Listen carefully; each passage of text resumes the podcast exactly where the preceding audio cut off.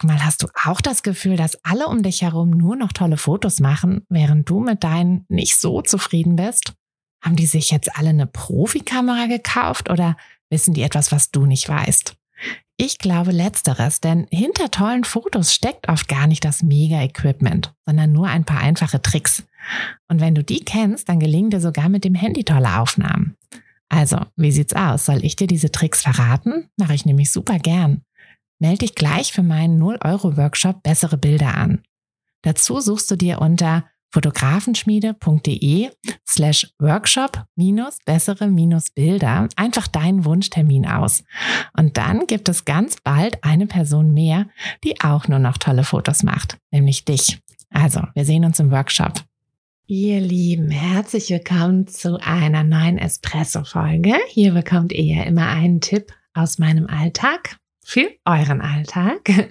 Und ich möchte gerne diesen Dezember mal dazu nutzen, um so ein bisschen, ja, so ein bisschen auf die Bremse zu treten und ein bisschen innezuhalten und ja, einfach wieder ein bisschen mehr bei mir anzukommen und ich möchte euch einladen, das Gleiche zu tun und werde die nächsten Espresso-Folgen auch dazu nutzen, um euch meine Tipps zu geben, wie ich so ein bisschen mehr ähm, ja, so ein bisschen mehr ähm, bei mir ankomme.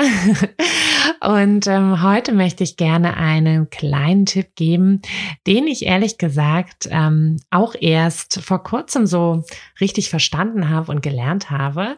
Ähm, und vor kurzem heißt in einem Interview, das ich für diesen Podcast ähm, gemacht habe, nämlich mit der lieben Eva über Achtsamkeit, Achtsamkeit in der Fotografie, Achtsamkeit im Fotobusiness. Ähm, der Podcast geht am 12.12. .12., ähm, online. Genau, also am 12.12. .12. könnt ihr euch die ganze Folge anhören mit der Eva.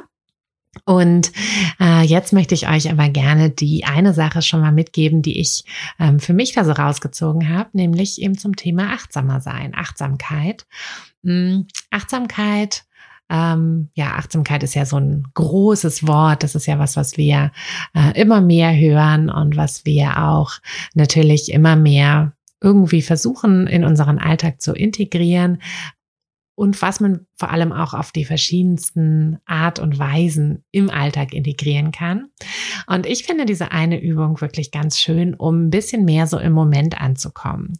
Nämlich sich einfach ganz bewusst ähm, auf die einzelnen Sinne zu konzentrieren. Also wirklich zu schauen, was, was fühle ich gerade. Ne? Nicht so im übergeordneten Sinne, sondern wirklich so, was fühle ich gerade.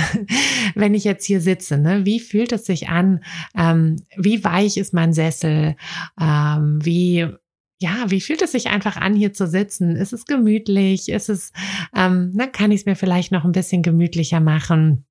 Was, was rieche ich, was, äh, wenn ich draußen bin, wie fühlt sich der Wind auf meiner Haut an, ähm, was sehe ich, na, also all diese Sachen. Und ich habe das nach dem Interview mit Eva das erste Mal abends gemacht, als ich so ein bisschen aufge, ähm, noch aufgedreht quasi ins Bett gegangen bin. Ich weiß nicht, ob ihr das äh, kennt, wahrscheinlich schon. Eigentlich soll man ja abends so ein bisschen sich Zeit nehmen, um einmal runterzufahren. Meistens kriege ich das auch ganz gut hin, aber manchmal, gerade wenn ich noch was arbeite ähm, und na, abends ist nun mal auch die Zeit, wo ich noch ganz gut was arbeiten kann, wenn die Kinder schlafen, dann nehme ich natürlich oft all diese Gedanken von der Arbeit mit quasi ins Bett. Und dann ist das so ein bisschen schwierig. Also für mich ist es super schwierig einzuschlafen. Es ist einfach schwierig, so runterzufahren und den Kopf auszustellen. Und das habe ich gemerkt, kann ich wirklich, indem ich im Bett liege und einfach ja, mich mal so ein bisschen so auf alles um mich herum konzentriere, wie, wie schön es sich anfühlt, im Bett zu liegen, wie, wie, wie schwer meine Bettdecke ist, wie ja, links und rechts äh, meine Mädels äh, vor sich hin schnarchen und wie ich den Sternenhimmel über mir sehe, weil wir ein, äh, unser Bett direkt unterm Dachfenster haben. Und all diese Dinge. Und das hilft mir oder hat mir so doll geholfen, abzuschalten und diese, dieses Gedankenkarussell oder diesen Monkey Mind, ähm, ja, einmal zur Ruhe kommen zu lassen. Und dann bin ich zack eingeschlafen. und das hat mir wirklich gut geholfen. Das hätte ich gar nicht so gedacht. Also, Deshalb möchte ich das heute mal euch mitgeben.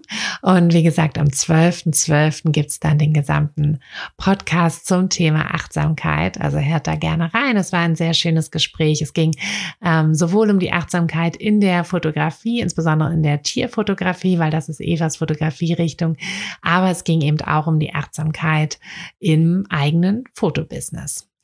Genau, also ihr Lieben, passt auf euch auf, macht nicht zu viel in diesem Dezember, versucht nicht zu viel reinzuquetschen, ähm, sondern ja, nehmt auch mal ein bisschen Zeit für euch. Und wenn ihr einfach mal runterkommen müsst, dann versucht doch mal diese Technik der Achtsamkeit im Moment zu leben, im Moment zu sein.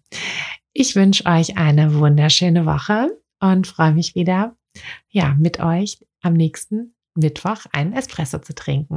Macht's gut, ihr Lieben, eure Tina. Hey du, Fotografin, hast du dich schon auf die Warteliste für die nächste Business-Kursklasse gesetzt? Nein? Weil du noch keine Fotografin bist oder weil du keine sein möchtest?